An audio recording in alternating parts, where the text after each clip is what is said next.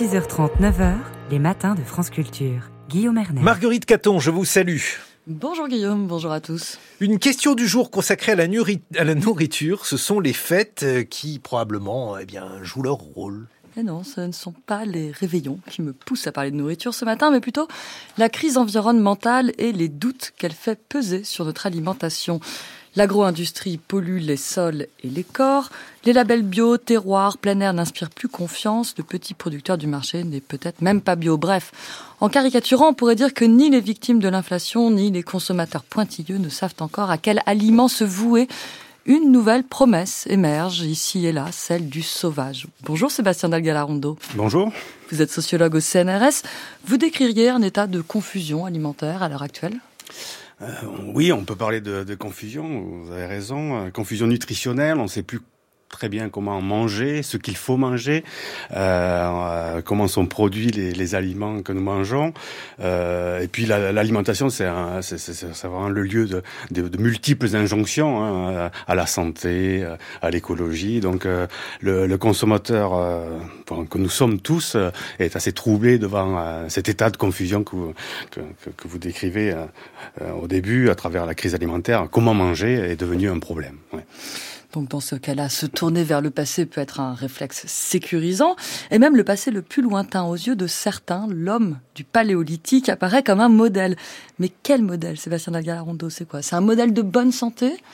Oui, alors l'homme du paléolithique, euh, euh, c'est un modèle, une page blanche sur laquelle on peut inscrire beaucoup de choses, puisqu'on ne sait pas trop comment il vivait non plus. Euh, donc c'est un bon moyen de, de, de, se dire que voilà, la physiologie de l'homme du paléolithique, est, est, une référence pour un certain nombre de, de nouveaux mangeurs qui, qui souhaitent s'ensauvager, ensauvager leur corps à travers l'alimentation, avec l'idée aussi que, avec l'évolution, cette physiologie euh, s'est euh, affaiblie, la civilisation aurait fait son, euh, ses effets, et qu'il faudrait retrouver, voilà, une santé un peu parfaite, celle de l'homme du paléo, qui, qui marchait d'un pas léger et qui ne laissait pas de traces derrière lui et qui, qui, qui, qui, qui voilà, qui, qui, qui, était en parfaite harmonie avec la nature et capable de, bah, de repérer euh, euh, tout ce qui était comestible, de s'alimenter de manière euh, optimale d'une certaine manière. Donc voilà, cette référence de, on connaît le, régime paléolithique, hein, c'est l'idée qu'il faut reproduire, il faut reproduire à travers l'alimentation, l'environnement, le style de vie que pouvait avoir l'homme du paléolithique et de, qui est qui est redevenu une sorte de référence, une, ma, une manière de, de, bien manger et de préserver en même temps notre environnement. C'est aussi un modèle de masculinité peut-être, c'est lié? Oui, il y, a, des enjeux moraux et politiques dans ce, ce phénomène du retour. Euh, euh, on voit très bien qu'il y a des, formes d'essentialisation, bien sûr. Alors, parfois, l'homme du paléolithique charrie des, euh, des, euh, des, visions un peu genrées de l'alimentation, avec euh, l'homme qui, qui, qui, irait chercher, qui irait chasser l'animal et la femme qui se contenterait de, de, de cueillir des, des, plantes sauvages. Voilà, il faut faire attention quand même à, à tous ces à tous ces phénomènes de retour, puisque on a voilà, il y a aussi parfois une, recherche de pureté. Euh, bon, voilà, euh, il faut, dans le livre que nous avons écrit, il y a, toute, une dimension critique par rapport à ces mouvements-là qui, qui auraient, euh, enfin, qui parfois simplifient un petit peu le, les choses. Oui, Mammouth et, Mammouth et jeûne sont en fait les, deux formes principales du régime du paléolithique.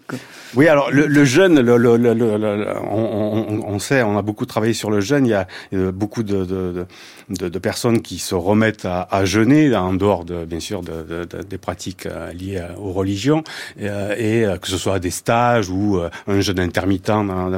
Et donc là, là aussi, l'idée c'est de, c'est de, de se dire que voilà, l'homme du paléolithique était forcé parfois de jeûner parce qu'il ne disposait pas d'alimentation, mais le jeûne pratiqué par, par les individus qui, qui, participent à ces stages actuellement, c'est aussi un moyen de, de, répondre à cette confusion euh, euh nutritionnelle et de, de, se donner le temps, euh, par cette rupture un petit peu volontaire d'alimentation, de, réorganiser ses habitudes alimentaires et, de, et de développer une, forme de réflexivité alimentaire qui nous semble intéressante, c'est-à-dire euh, arriver à déconstruire, à se détacher des, des liens parfois un peu trop serrés avec l'agroalimentaire et nos habitudes, nos routines. Voilà. Donc par opposition à l'homme sédentaire et à l'animal domestiqué, le sauvage contient une promesse écologique en partie, de santé aussi. Le gibier, ça, ça, tient une place très importante dans cette nouvelle alimentation Alors oui, oui, il y a tout un chapitre qui est très intéressant sur la commercialisation de, la viande de chasse, puisqu'il y a beaucoup de, de, viande de chasse dont on ne sait pas trop quoi faire. Avant, ça circulait au on donnait la viande de chance aux proches. Et euh, maintenant il faut penser à la commercialiser. Et donc on a étudié ces, promesses. Et effectivement il y a, l'idée de, dans la consommation de ce, type de viande il y a, l'idée que c'est à la fois moral au sens où on a on a laissé la chance à l'animal il a vécu libre et il y a aussi cette idée de d'une viande pure euh, euh, ce qui euh, se révèle être faux la plupart du temps puisque bien sûr si on parle les sangliers ils mangent euh, des déchets, ils sont euh, tués avec euh, du plomb et donc il y a du plomb. Et donc on recommande assez peu, enfin les, spécialistes ne recommandent pas de manger beaucoup de, de, de, de, viande de chasse, mais voilà, il y a une, tout un imaginaire autour de la pureté de, ce, de cette viande qui circule dans la promesse. Et on voit aussi des pratiques telles que la cueillette revenir, la cueillette de plantes sauvages, au-delà des champignons qui sont quand même restés. Euh, oui, les champignons qui, ouais, qui était une pratique euh, qui, qui, qui, ne s'est pas éteinte. Mais oui, il y a un regain, notamment chez les jeunes, de, de, de, cueillette de plantes sauvages, alors, euh, à, la, campagne, mais aussi en ville. Euh, donc l'idée, c'est de se réapproprier son environnement et de et d'acquérir des connaissances susceptibles de, pouvoir, voilà, nous diriger dans, dans, dans dans, dans, dans, dans, cet environnement et de, de, cueillir les bonnes plantes, bien sûr, euh, euh pour ne pas s'intoxiquer. Mais là, je dirais que l'avantage premier de cette, euh, de ce, enfin, de, ces nouvelles pratiques de, de cueillette, c'est de, de, permettre à, à, à, des individus de se réapproprier toute une connaissance qui a été perdue en une génération, on dira une ou deux générations. Euh, on le voit avec les champignons. Il y a beaucoup de jeunes qui se remettent euh, à, à la cueillette des champignons et qui malheureusement s'intoxiquent parce qu'ils ils ne possèdent pas ces, ces connaissances ou ils utilisent euh, des dispositifs technologiques qui sont pas suffisants.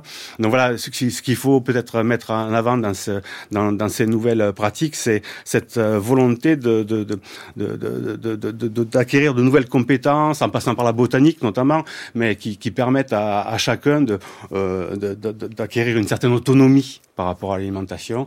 Euh, et puis bon, cueillir des plantes sauvages, que ce soit en ville ou à la campagne, ça permet aussi d'enrichir euh, une balade. Hein, mais on regarde pas notre environnement de la même manière quand on cherche un produit à consommer. Hein, Je vous remercie beaucoup Sébastien Dagalarondo d'être venu éclairer ces nouvelles pratiques en studio ce matin. Je rappelle que vous êtes sociologue au CNRS.